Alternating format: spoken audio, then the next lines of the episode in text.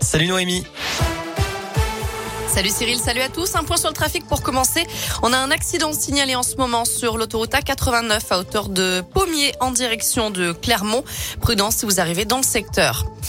À la une, après plusieurs heures de pourparlers entre les négociateurs russes et ukrainiens, l'Ukraine réclame un accord international pour garantir sa sécurité.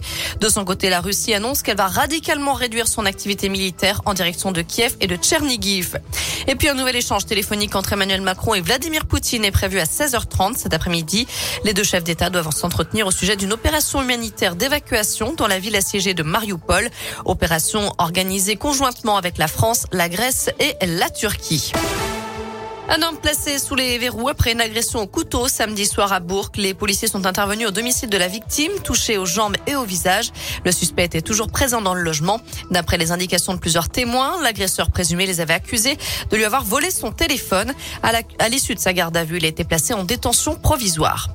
Un lundi noir en Haute-Loire avec plusieurs accidents domestiques enregistrés hier, notamment un homme de 74 ans décédé à Mézère, près de Retournac. Il a été victime d'un accident de bûcheronnage au cours de l'après-midi. Les secours n'ont pas réussi à le ranimer. Autre décès, celui d'un apiculteur de 76 ans piqué par ses abeilles sur la commune de Josa dans le Brivadois. Il a fait une réaction mortelle alors qu'il était en train de manipuler ses ruches. Le centre de vaccination de Mâcon fermera ses portes demain soir et à partir de jeudi, les injections de vaccins anti-Covid se feront uniquement auprès des pharmaciens ou des médecins généralistes. Depuis son ouverture le 18 janvier dernier, ce centre aura permis de réaliser 130 000 injections.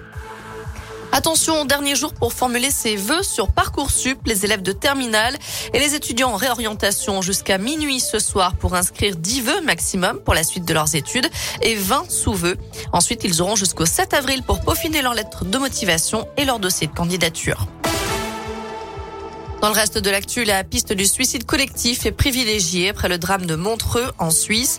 D'après la police qui mène l'enquête, les cinq membres de cette famille française se seraient jetés du balcon situé au septième étage de leur immeuble, les uns après les autres jeudi. Seul le fils âgé de 15 ans a survécu. Il est toujours hospitalisé dans le coma dans un état stable. Elisabeth II a fait son grand retour en public après avoir annulé plusieurs engagements en raison de problèmes de santé ces derniers jours.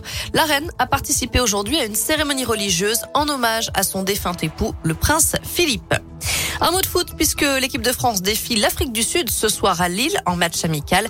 Le coup d'envoi sera donné à 21h15. Et enfin, l'inquiétude pour les fans de Sting. Le chanteur britannique a annulé quatre dates cette semaine, notamment Dijon. Plusieurs cas de Covid ont été détectés dans son équipe. Pour l'instant, le seul concert prévu dans notre région, c'est dimanche soir au Zénith de Saint-Etienne et il est maintenu. Voilà pour l'essentiel de l'actu. Côté météo, ça va se gâter à partir de cet après-midi. Pour la pluie, ce sera demain avec des températures qui vont chuter. Merci Noémie.